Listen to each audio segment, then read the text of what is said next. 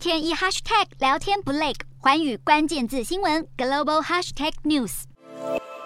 猴痘持续在欧亚美各州扩散，沙乌地阿拉伯、印度以及东欧国家波斯尼亚都在十四日通报首例个案，这代表猴痘已经在超过六十个中西非以外的国家现踪，全球累计病例已经达到一万四百例左右。因此，世卫预定在二十一日召开紧急会议，评估猴痘是否已经构成国际公共卫生紧急事件。根据世卫统计，在猴痘疫情最严重的欧洲，西班牙病例已突破两千例，位居全球之冠。德国与英国也通报超过一千五百名病例，而美国猴痘病例则在十三日正式突破千人大关。外界预期，下一个病例破千的国家，很有可能就是已经累计九百多例的法国。在十四日首度通报病例的国家之中，沙乌地阿拉伯的确诊者刚从国外返回首都利雅得，曾与他亲密接触过的民众采检结果都呈阴性。印度确诊者近期曾有中东旅游史，目前已在医院就医，情况相当稳定。而波斯尼亚确诊者则在几天前就被首都塞拉耶否内的医疗中心判定为疑似个案。世卫对于目前猴痘病例翻倍成长感到相当不乐观，并预期近期猴痘还会继续蔓延。